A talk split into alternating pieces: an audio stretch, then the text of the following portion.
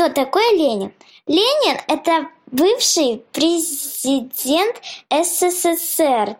Кто такой Ленин? Я не знаю Ленина. Это брат Лены. Что такое лампочка Ильича? Я думаю, что это лампочка, которую изобрел какой-то человек, и у него фамилия была Ильич. Что такое лампочка Ильича? Это может быть лампочка, которую назвали Ильича. Кто такой Чубайс? Я думаю, что Чубайс изобрел лампочки. Кто такой Чубайс? Это человек с фамилией. Какой-то странный. О чем гудят провода? На на на на на на О чем гудят провода? На на на на на О чем гудят провода? На на на на на О чем гудят провода? Привет! Вы слушаете подкаст «О чем гудят провода» и я его ведущая Настя Наговицына. Я работаю специалистом контакт-центра компании «Россети Урал», но я не имею технического образования, ведь оператор — это не инженер-электрик. Поэтому я хочу разобраться, как электрический ток появляется в наших домах с технической точки зрения. И в этом мне поможет мой друг и коллега Иван. Ведь он у нас настоящий технарь. Всем привет! Меня зовут Иван Заиков. Я ведущий подкаста и начальник отдела перспективного развития и энергоэффективности Россети Урал. На протяжении всех выпусков я буду помогать Насте разбираться, как организован процесс передачи электричества и как безопасно с ним обращаться. Сегодня в выпуске мы поговорим о темных временах истории электрификации России. Что было до, какими этапами шло строительство энергосистемы страны и что мы имеем в итоге на текущий момент. Ведь 22 декабря 2020 года исполняется ровно 100 лет со дня принятия государственного плана электрификации России, сокращенно ГОЭЛРО, ставшим первым перспективным планом развития экономики, принятым и реализованным в России после революции. В этом путешествии по истории нас будет сопровождать историк, руководитель Музея энергетики Урала Валентина Жук. Здравствуйте, Валентина. Здравствуйте. Здравствуйте, Валентина. Итак, истоки и корни плана ГУЛРО находятся в дореволюционной России, ее промышленно-экономическом потенциале, исследовательской и практической деятельности русского научного и инженерного сообщества. Расскажите, Валентина, что было до революции и момента принятия плана ГУЛРО? Так, ну что нужно отметить? Как у нас вообще работали промышленные предприятия, пока не появилось электричество? Во всем мире, на Урале, в нашей стране, конечно, у нас работало все на силе воды. Для этого нужна река, которую запруживали, ставили громадные колеса. Вот, допустим, у нас на нашем Екатеринбургском заводе, который был построен в 1723 году, диаметр колес был до 16 метров, ну, фактически самые большие колеса в Европе по сути, делали плотину. Да, в плотине были прорезы, и через эти прорезы мощным потоком вода падала на колесо, колесо приходило в движение и, естественно, приводило в движение заводские механизмы. Но если речка или пруд начинали по каким-то причинам мелеть, у нас тогда э, силы воды не хватало, колесо останавливалось и останавливался завод. И такое часто очень происходило. Поэтому эта система, конечно, была ненадежной и требовала больших запасов воды. И техническая мысль не стояла на месте, и ученые, конечно, до сих пор мечтают электротехники изобрести вечный двигатель, но, по крайней мере, уже в 80-е годы 19 века была запатентована, изобретена первая турбина. И вот с этого момента начинают строить уже первые электростанции, и у нас они появляются на Урале. И как у нас происходил процесс в России. Хочет владелец завода улучшить у себя производство, он прикупает турбинку, устанавливает ее, и заводик работает лучше. И таких э, частных электростанций при заводах было у нас по России на Урале очень много. Но все они были разных параметров, частоты, напряжения. У нас не было в рамках нашей громадной страны единой какой-то энергосистемы. И вот у нас такая энергетика была точечная. И поэтому до революции революции 17 года наша страна, Российская империя, находилась всего лишь на 60 месте в мире по выработке электроэнергии. Валентина, расскажите, пожалуйста, был ли какой-то обмен опытом? Царская Россия наша пыталась принять опыт электрификации из-за рубежа? У нас проблема в чем была насчет 60 места? Это по выработке электричества на душу населения. А вспомните масштабы нашей страны, да? Сколько у нас там душ, и, допустим, взять другие страны, они и по размерам меньше. Когда уже электричество шагало для жизни быта людей за границей, а у нас оно больше использовалось для заводских нужд. То есть у нас по большому-то счету электричество появлялось в крупных городах, Тем не менее, были какие-то вообще предпосылки к дальнейшему плану. То есть есть у нас почва, случается у нас революция 1917 года, происходит революция, а лозунги Ленина, то, что коммунизм — это есть советская власть плюс электрификация всей страны. И, собственно, какова вообще вот история разработки вот этого плана ГОЭЛРО? Плане еще помимо были какие-то показатели, то есть а, достичь э, такой-то вырабатываемой мощности, да? Конечно, то есть надо было подвести итоги. План сначала рассчитывали первый этап на 10 лет, второй на 20, но в итоге выбрали некий такой промежуточный вариант, и итоги мы подвели к концу 1935 года. И вот тогда-то выяснилось, что наша страна вышла на третье место в мире после Германии и США. Вот такой рывок мы совершаем по выработке электроэнергии на душу населения. В связи с этим, Валентина, расскажите нам, пожалуйста, как разрабатывался план Гойл-Ро, его историю, кем он был разработан, в чем сущность, э, содержание. А, Планы разрабатывали, конечно же, лучшие ученые электротехники нашей страны. И это не придумка большевиков, это именно научная разработка.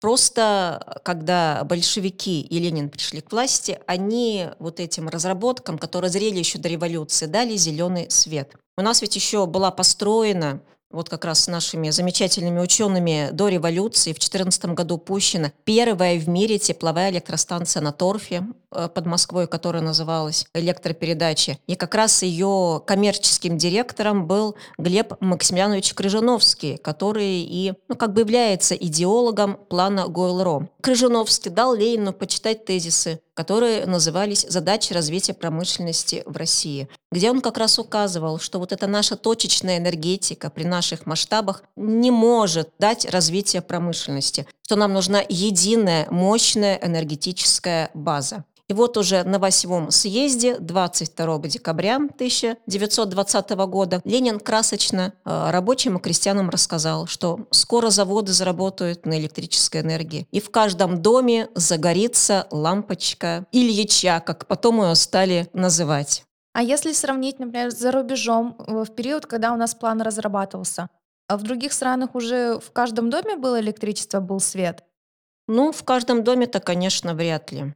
Опыт электрификации, да, то есть уже когда появились первые лампочки, там даже уже в домах первые электрические гирлянды начали загораться уже ведь скоро Новый год, да, в преддверии Нового года. Был такой опыт. Но я думаю, что не у каждого в доме. У нас ведь тоже, посмотрите, э, первые лампочки в Екатеринбурге загорелись достаточно рано, еще до плана Гойл-Ро. Это был 1885 год, первый опыт. Но первая электростанция была построена в 1895 году, а план Тогойл-Ро у нас реализуется только уже после 1920 года.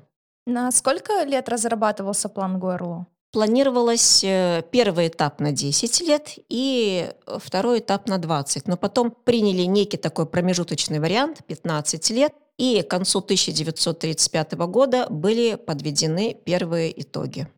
Чем была все-таки сущность и содержание вот этого плана?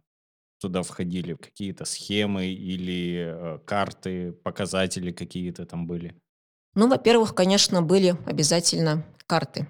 Вся наша громадная страна была э, разделена впервые в истории на 8 экономических районов. И четко в этих районах были выделены и топливные бассейны, и мощные реки, э, какая промышленность уже там есть, и что можно там развивать, и сколько энергии для этого понадобится. Все это было просчитано, и начинают строить энергообъекты. И вот у нас на территории нашего Уральского края было запланировано построить 4 электростанции мощностью 165 тысяч киловатт.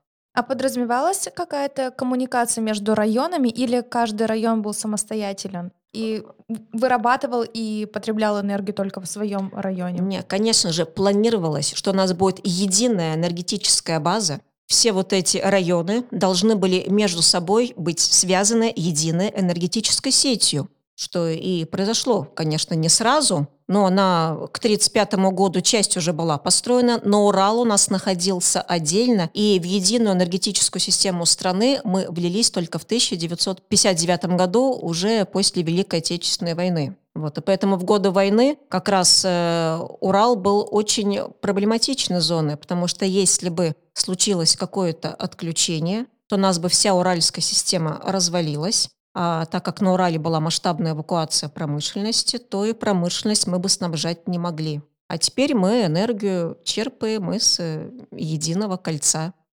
А известно, чем Ленин мотивировал и призывал народ к реализации плана? Как разжигал энтузиазм? Ну, во-первых, само, понимаете, обещание, что у нас будет электрический свет. Э, какие возможности дает нам электрификация? Это же, вспомните, до этого это тяжелейший труд, ручной труд, такой труд, на который мы сегодня абсолютно вот физически просто не способны. Мы, как правило, жмем на кнопочку, и техника за нас это делает, которая электрифицирована. А раньше вся жизнь, и женский, и мужской, это невероятно тяжелый труд. Электрификация должна была это все облегчить. Это совсем другая, новая, красивая жизнь, в которую, конечно, люди с радостью устремились. И даже если читать воспоминания наших ветеранов-энергетиков, это вот 30-е, э, 40-е годы, в невероятно тяжелых условиях строили электростанции, жили в землянках. Но они говорили и писали, нам было очень-очень трудно и тяжело, но мы знали, что по нашим стопам пойдут наши дети и внуки. Им должно быть легче, им должно быть лучше. Мы делаем это ради них. То есть вот это вот желание тоже сделать лучшим будущее. И вспомните, понятие же было такое все для чего? Так ведь светлое будущее мы строили. Не все в это светлое будущее и э, в планы реализации верили. К примеру, приезжал в Россию, в СССР писатель Герберт Уэллс, и, э, собственно, он был довольно-таки скептично настроен э, про реализацию этого плана. Вань, чуть-чуть притормозим. Расскажи, что за личность Герберт Уэллс, да? Чем знаменательна его личность? Английский писатель, фантаст, автор произведений таких известных, как «Человек-невидимка», «Машина времени», «Война миров», «Остров доктора Моро», он и писал в своей книге «Россия во мгле», отмечая, что Ленин вот сам критикует фантастов-утопистов, а тут впал в утопию электрификации. Говорил, что Россия, где кругом тут бородатые безграмотные мужики, такие просторы, бродят медведи. Как можно реализовать такой план? Сейчас я зачитаю, э, что писал именно Герберт Уэллс.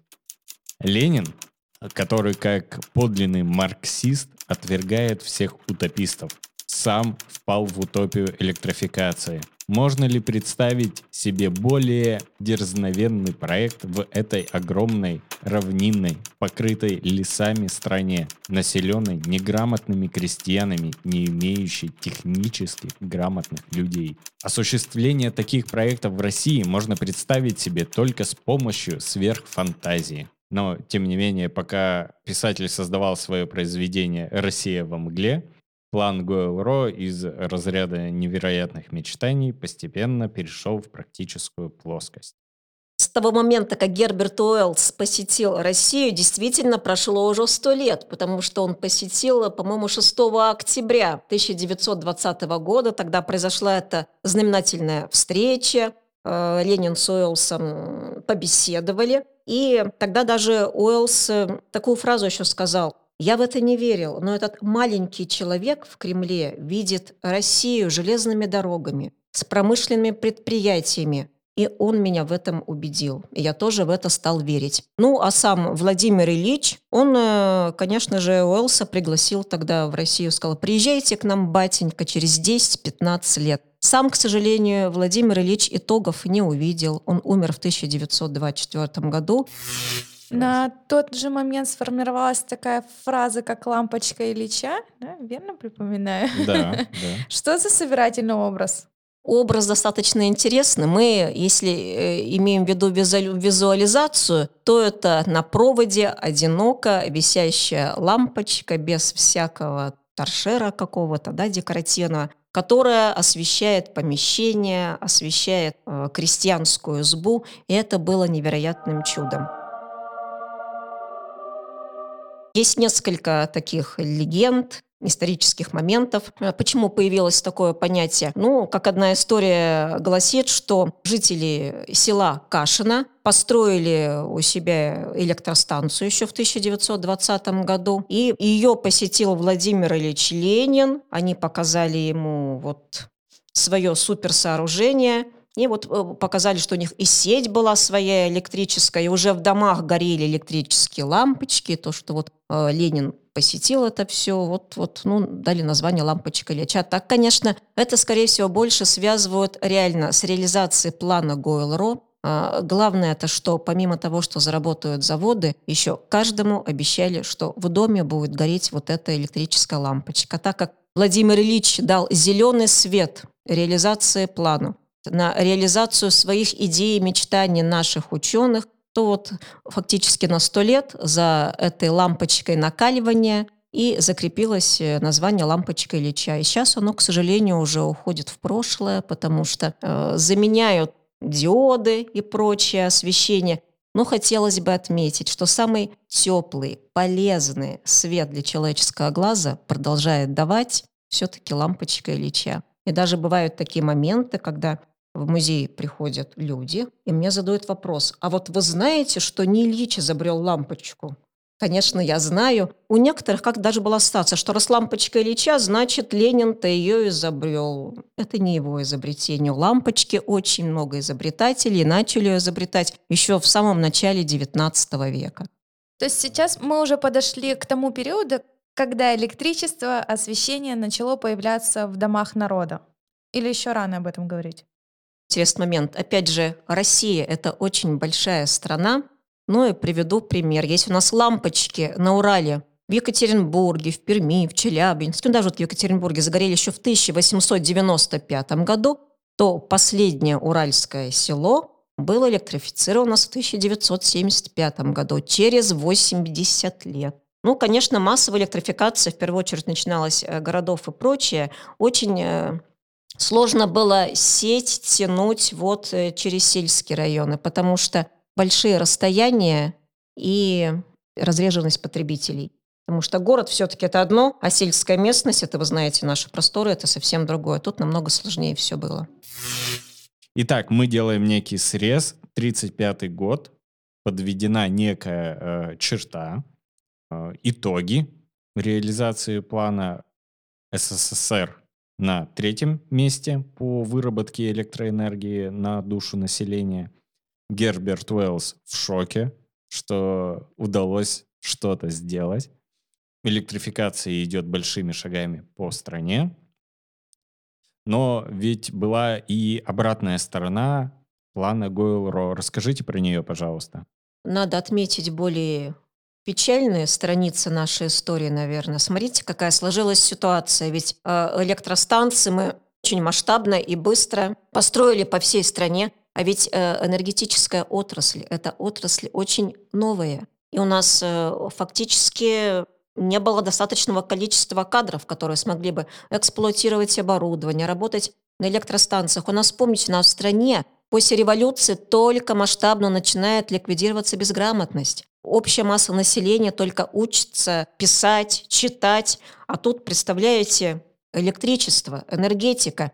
И оборудование первое, которое у нас в 20-30-е годы ставилось на электростанциях, как правило, оно все было заграничное. И тут э, возникали моменты и языкового барьера, и, допустим, незнание, неумение, как это все эксплуатировать. Ин- Иностранцы не всегда давали, устанавливали его, не всегда готовы были идти на контакты, подробно рассказать, как, что с этим делать. Эксплуатировали все методом проб и ошибок. Какие следствия из этого? У нас страна утонула в авариях. А что значит авария на электростанции, на объекте? Это отключение, это не дается энергия промышленному предприятию. А мы должны были масштабно, очень быстро осуществить индустриализацию, чтобы противопоставить себя капиталистическому Западу. То есть нам электричество в первую очередь для чего нужно было? Мы должны были осуществить индустриализацию. И кто в этом виноват?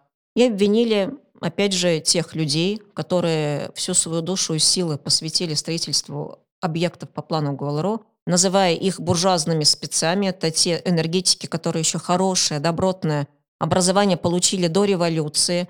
Таких было очень мало, и они, как правило, были э, в 20-30-е годы там начальники сетей, директора. И вот у нас даже было такое дело громкое, дело энергетиков на Урале. По нему конкретно прошло 14 человек, очень вот немного таких вот, э, их было очень мало, этих хороших специалистов, фактически не все пошли про это, по этому делу энергетиков. Им вменялось в вину то, что они специально вредили, углубляли фундаменты у электростанции, задерживали финансирование, вербовали простой персонал, доплачивая деньги, чтобы там специально э, в 5 часов вечера не долили масло в трансформатор, чтобы произошло отключение. В общем, всячески вредят они советской власти. В итоге это дело у нас началось в 1932 году, в 1933 были подведены итоги, и 14 человек отправились в лагеря. То есть тогда это был не расстрел, это были лагеря, и уже сидя в лагерях, они, так скажем, бесплатно работали. То есть вот так использовали наших передовых инженеров. Ну, тем не менее, смотрите-ка, ситуация все равно начала выправляться. У нас появляются э, энергетические учебное заведение, да, допустим, 30-й год, это у нас уже энерготехникум появляется в Свердловске, появляется промакадемия, появляются энергетические институты, и у нас уже э, начинают появляться кадры тоже, быстро люди учатся, появляются курсы, ну, вот эта ситуация, конечно, 20-30-е годы, она была очень тяжелая, учитывая, что э, народ и полубезграмотный, и раздетый, разутый, голодный. Ситуация была очень тяжелая. Дисциплина была не самая лучшая на энергообъектах. То есть вот, вот, это, вот э, все это привело тогда к аварийности. То, что все это было быстро, стремительно и масштабно. Я вот думаю, что со стороны правительства было ли разумно подвергать репрессиям главных специалистов, да, вот это дело энергетиков? Они забирали лучшие умы но это вопросы все очень спорные, да, которые до сих пор в истории, вот эти вот э, сталинские репрессии, они до сих пор, конечно, обсуждаются. Эта тема очень болезненная, это просто все до сих пор бурлит и кипит. Но опять же, как у нас многие промышленные энергетические объекты строились долгие годы по стране, это был труд заключенных. И мы смогли вот благодаря этой базе возводить наши гиганты. Хорошо, но если снова еще рассмотреть э, другую сторону плана, это смертность и травматизм на стройках, как люди подвергали себя опасности. Насколько масштабно было все это? Конечно, с современным временем это не сравнить, учитывая, что сегодня в энергетике да, у нас есть спецодежда хотя бы, да. Раньше, если мы даже посмотрим на старые фотографии наших электромонтеров, электромонтер карабкается, тулупе, тулуп это ладно, какая драная телогрейка, в шапке ушанки с задранными ушами на опору и там чего-то чинит. Ну, конечно, Зубами, наверное, Там боты и перчатки были, а в основном спецодежда, она же очень долго была телогрейка и, и ушанка, это все. Сейчас, конечно, уже умеют обращаться с оборудованием. И уже специалисты, которых э, там готовят и инструктируют, и спецодежда. Конечно, сегодня случаи к минимуму сведены. Раньше, да, они очень часто бывали. То есть я статистику не могу привести, но я думаю, один к десяти, наверное.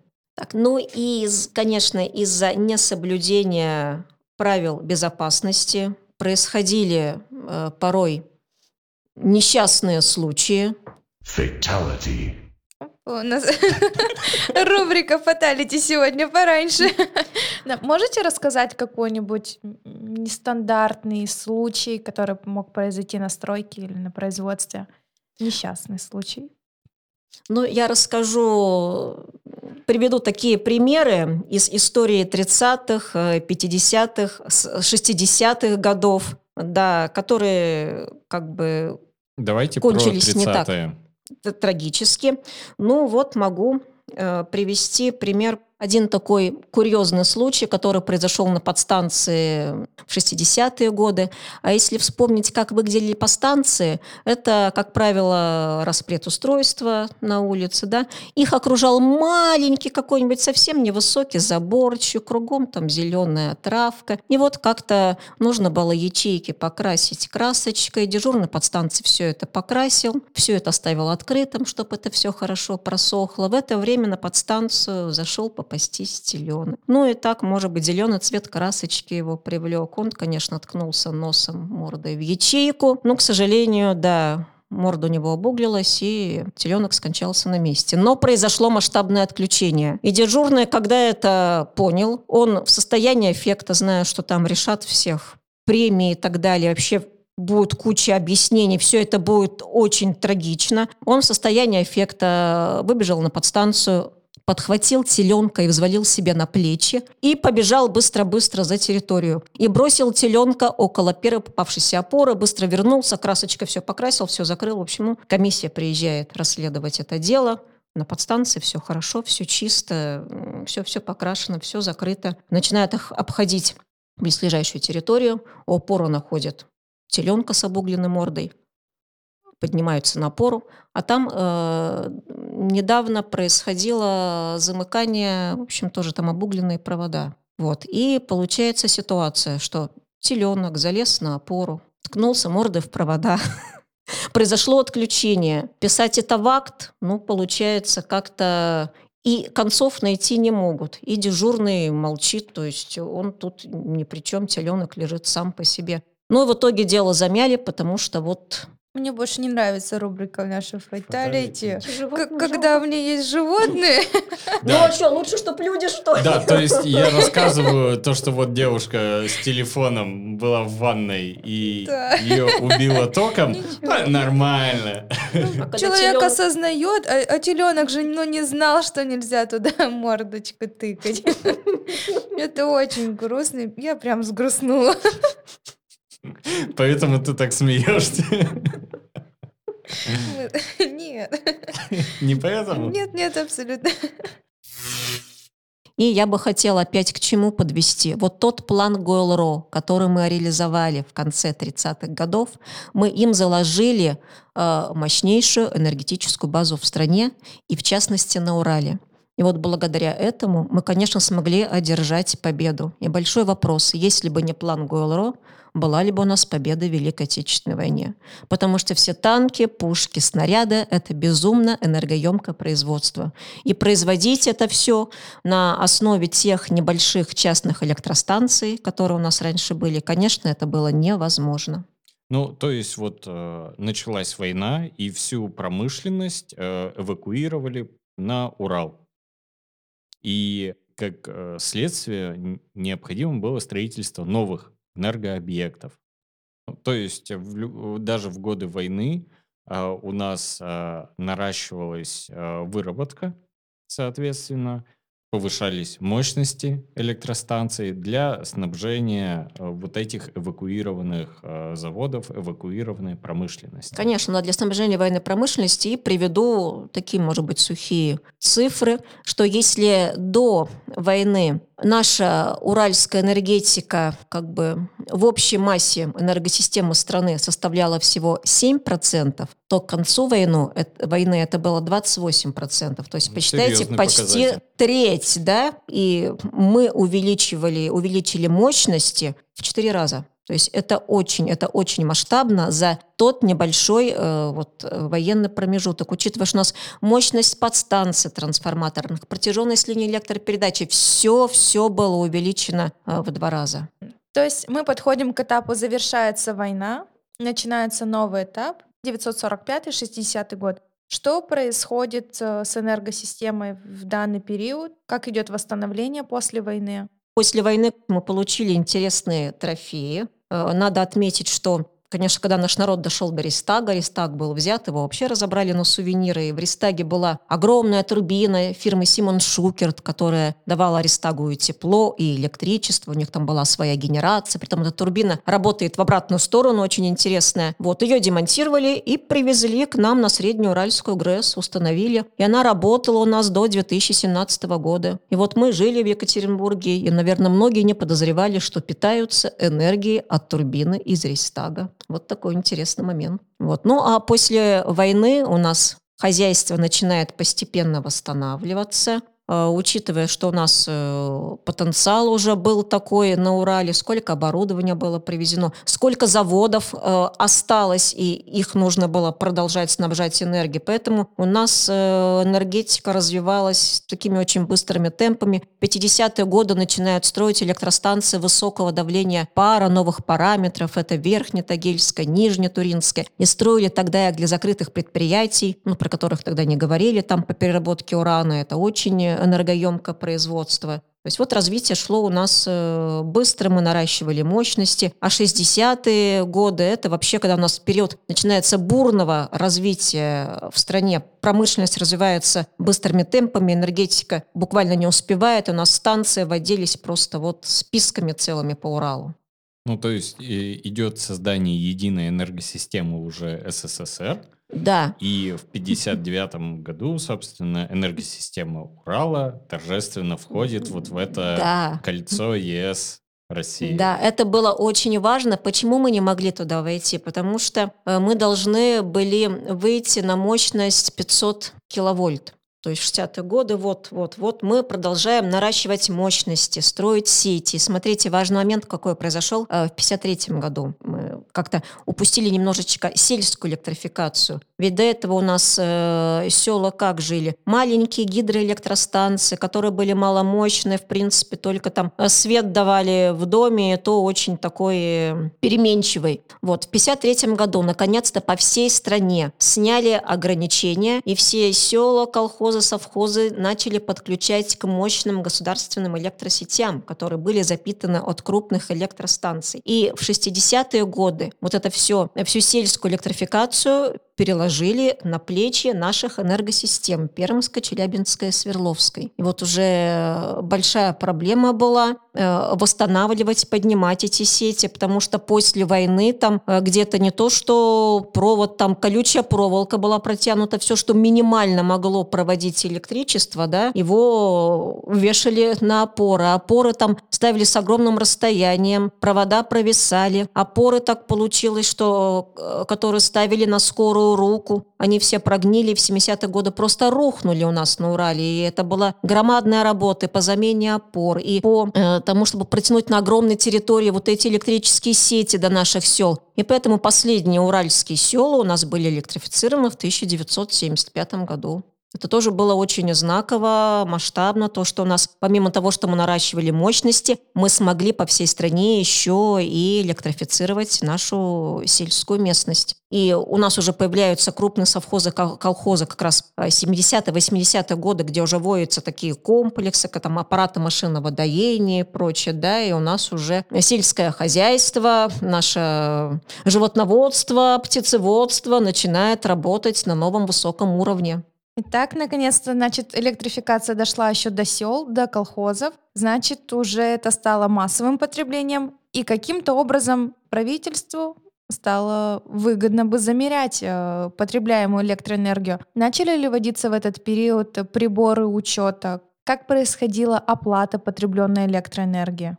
Так, ну, я могу насчет этого сказать, что первые это счетчики появились еще в конце XIX века, но у нас же сеть была до этого то постоянного тока, счетчики были одни, потом появилась сеть переменного тока. Ну и в 30-е годы в стране и у нас на Урале появилась бытовая структура, да, которая как раз начала вести учет, учет электроэнергии. Сначала по предприятиям, то есть предприятия, допустим, выставляли, сколько энергии они хотят потребить, и потом они сопоставляли, а потребили больше, меньше, то есть там все это учитывалось, и деньги тоже учитывались. Ну, а среди э, простых граждан, потребителей, счетчики в массе начали устанавливаться в 50-е годы. Их прямо уже стали устанавливать в каждый дом. Да, да, да, да. То есть вот э, все наверняка мы видели вот эти такие кругленькие, пузатенькие счетчики. Именно вот эти счетчики, э, это СО, у них маркировка была СО1. Вот, именно в таком форм-факторе их и стали выпускать. Мгм. То есть уже к тому времени сформировали какую-то тарифную сетку? И в зависимости Но во от всяком потребления? случае э, были тарифы, и уже по результатам, по замерам вот этих приборов учета л- потребители уже платили. Переходим а, к следующему этапу. Это перестройка, реформирование с 80 по 2000 год. Со второй половины 80-х годов обстановка в стране и экономике меняется. Усиливается стагнация в промышленности, в энергетической отрасли идет на спад э, процесс ввода новых мощностей. Как-то менялась вообще энергетическая отрасль в этот период? Я имею в виду э, в плане каких-то нововведений, или вот все было прям в какой-то стагнации, и все.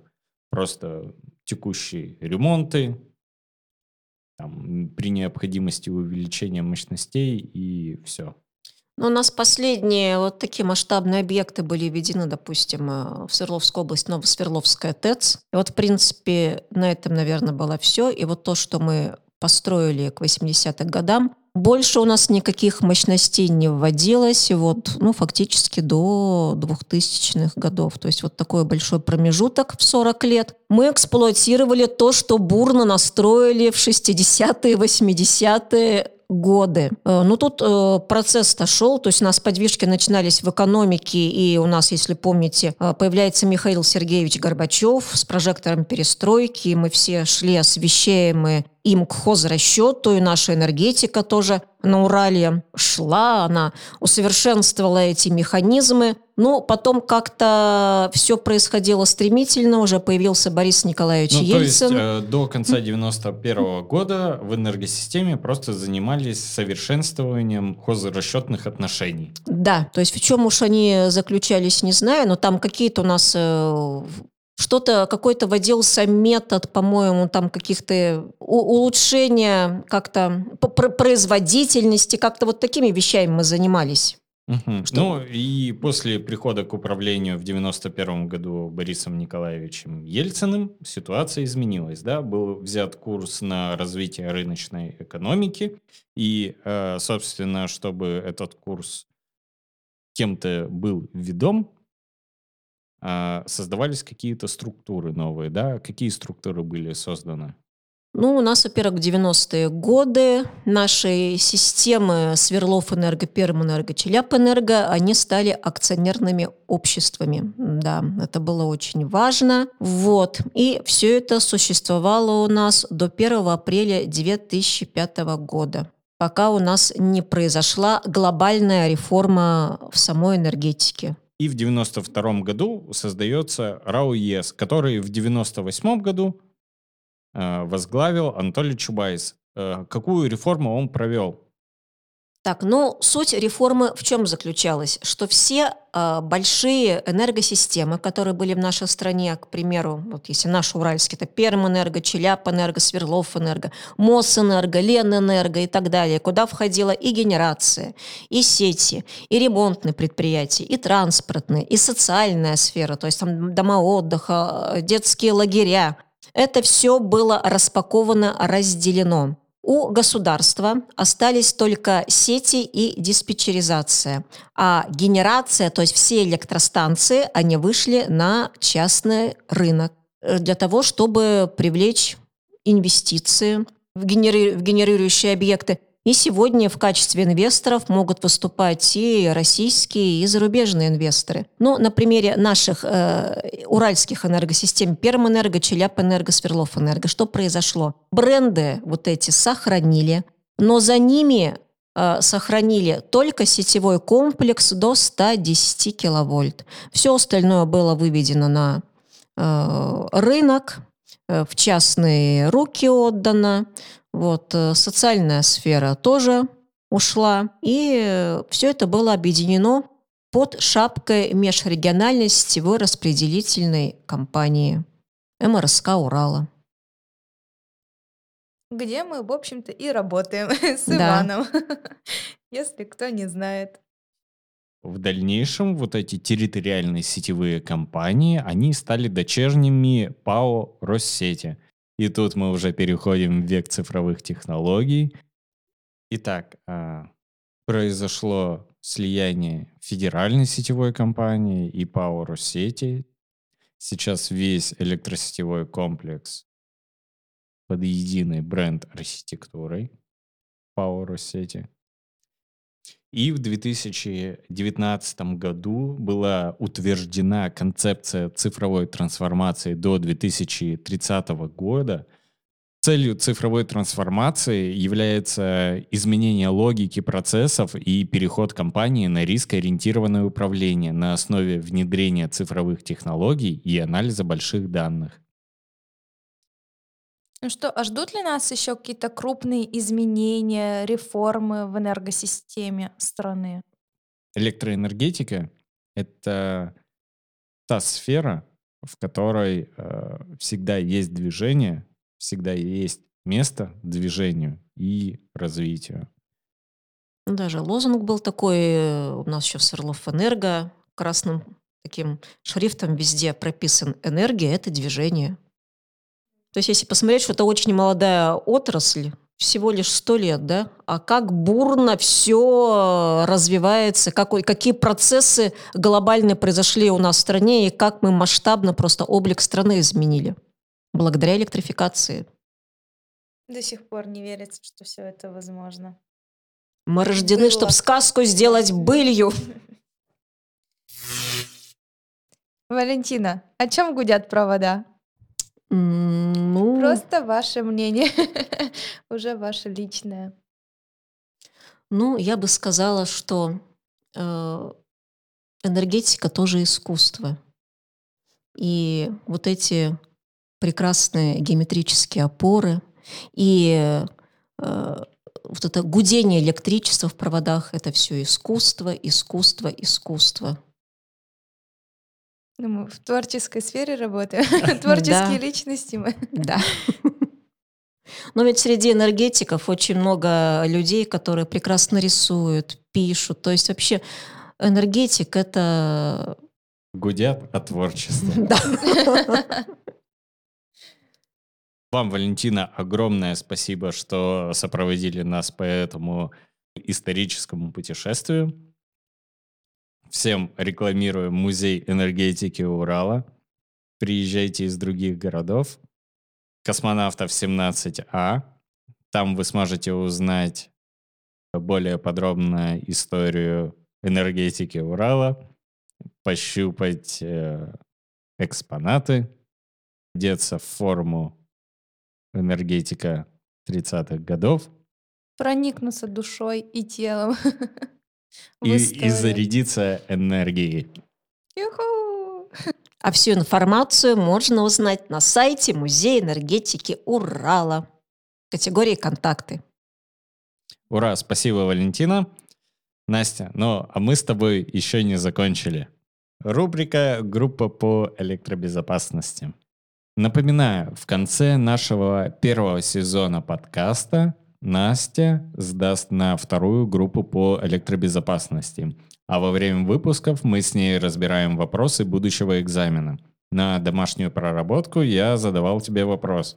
Какие требования предъявляются к персоналу со второй группой по электробезопасности? Благо, у меня была возможность подготовиться. Так. Поэтому вот мой отличный ответ.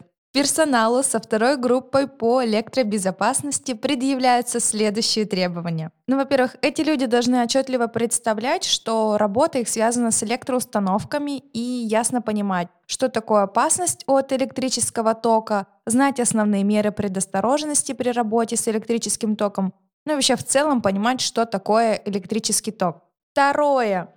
Требования, знание правил по охране труда и использованию средств индивидуальной защиты при проведении определенных работ. И третье, не менее важное, это знание правил оказания первой помощи при поражении электрическим током. Как тебе мой ответ? Отлично. А минимальный стаж работы в электроустановках должен быть какой-то? Я думаю, что нет. И это правильный ответ. Молодец, что подготовилась. А теперь давай-ка ответь мне на следующий вопрос и без подготовки. В каких случаях работники должны пользоваться защитными касками и для чего вообще предназначены эти защитные каски? Ну, очевидно, как лю- любой работник любого производства, наверное, и электротехнический персонал всегда должны использовать каску вообще при проведении любых работ. Конечно, не всегда. Все 8 часов должны быть в каске. Вот. э, Каска может защитить от э, любого повреждения, то же самое там падение с опоры, минимальная защита обеспеченная, от э, любого прилетающего объекта. В тебя Да. в случае чего? Ну, Тут ситуация как на любом производстве, да, что тебе молоточек сверху на голову не упал, отверточка Ну, по не сути, стукнула. для защиты. Да, элементарная защита, первые средства защиты. Так, ну и в каких случаях они их используют? При проведении любого вида работ. Идеально. Вот тебе на домашнюю проработку, какие э, существуют правила оказания помощи в случае кратковременной потери сознания обмороки. Отлично. Я подготовлюсь. Давай, подготовься. А сегодняшний выпуск хочется завершить фразой дня, а точнее сегодня будет эта история дня. Цитата. Мне нравится прошлое, потому что в прошлом не существовало вещей, которые отвлекали тебя. Не было телефонов, не было компьютеров и не было даже электричества. Ты был окружен особым сортом тишины. А если кто-то из твоих друзей хотел поболтать с тобой по какому-нибудь идиотскому поводу, ему приходилось отрывать свою задницу от стула и тащить ее к тебе. И в связи с этим хочется отметить ценность и важность не только результата мы электрифицированная страна со всеми сопутствующими благами, но в большей степени оценить процесс появления электричества на каждом этапе. Как народ в разные периоды отдавал последние силы, средства, иногда даже жизни для нашего светлого будущего. Да, сегодня как никогда уместно сказать эту фразу. Люди проявляли такой же героизм, порой даже сравнимый с героизмом на войне. Поэтому хочется отметить крайнюю важность знания истории электрификации России.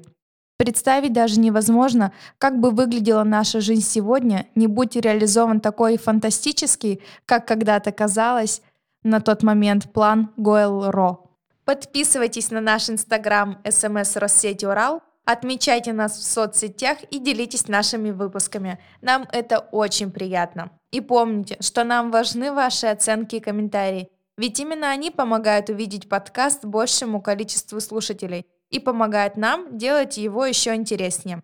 Почта и контакты будут указаны в описании. Над подкастом работали ведущие Настя Наговицына и Иван Зайков, продюсер подкаста Иван Вахромеев, звукорежиссер Дмитрий Чухарев, студия подкастов Venture Media. Спасибо за музыкальный джингл Дмитрию Кузнецову. Пока-пока. Пока-пока. На на на на на